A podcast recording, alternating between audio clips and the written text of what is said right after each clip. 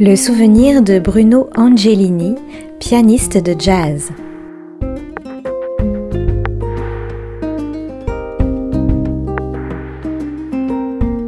Oui, euh, il y a quelque chose quand même qui me vient vraiment à l'esprit, c'est euh, ce qui explique aussi un peu cette, euh, cette dérive qu'il y a eu entre mes débuts où j'étais plus axé sur le, jazz, disons, euh, afro-américain, et puis petit à petit je me suis rapproché d'une sensibilité qu'on qualifierait de plus européenne, c'est que j'ai eu la chance de jouer avec euh, Kenny Wheeler.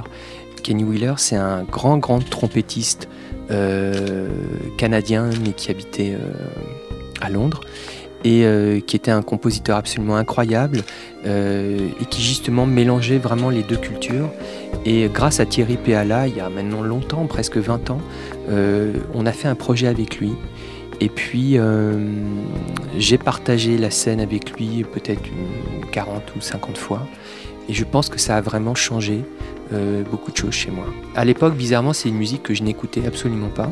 Et puis, dès les premiers concerts, j'ai senti par exemple que je jouais beaucoup mieux que lorsque je jouais les musiques que j'étudiais toute la journée à l'époque. Et puis donc voilà, ça m'a questionné euh, et puis du coup je me suis intéressé à tout ça et effectivement je me suis rendu compte à quel point, paradoxalement, on n'est pas toujours fait euh, pour être au mieux dans les musiques qu'on aime entendre.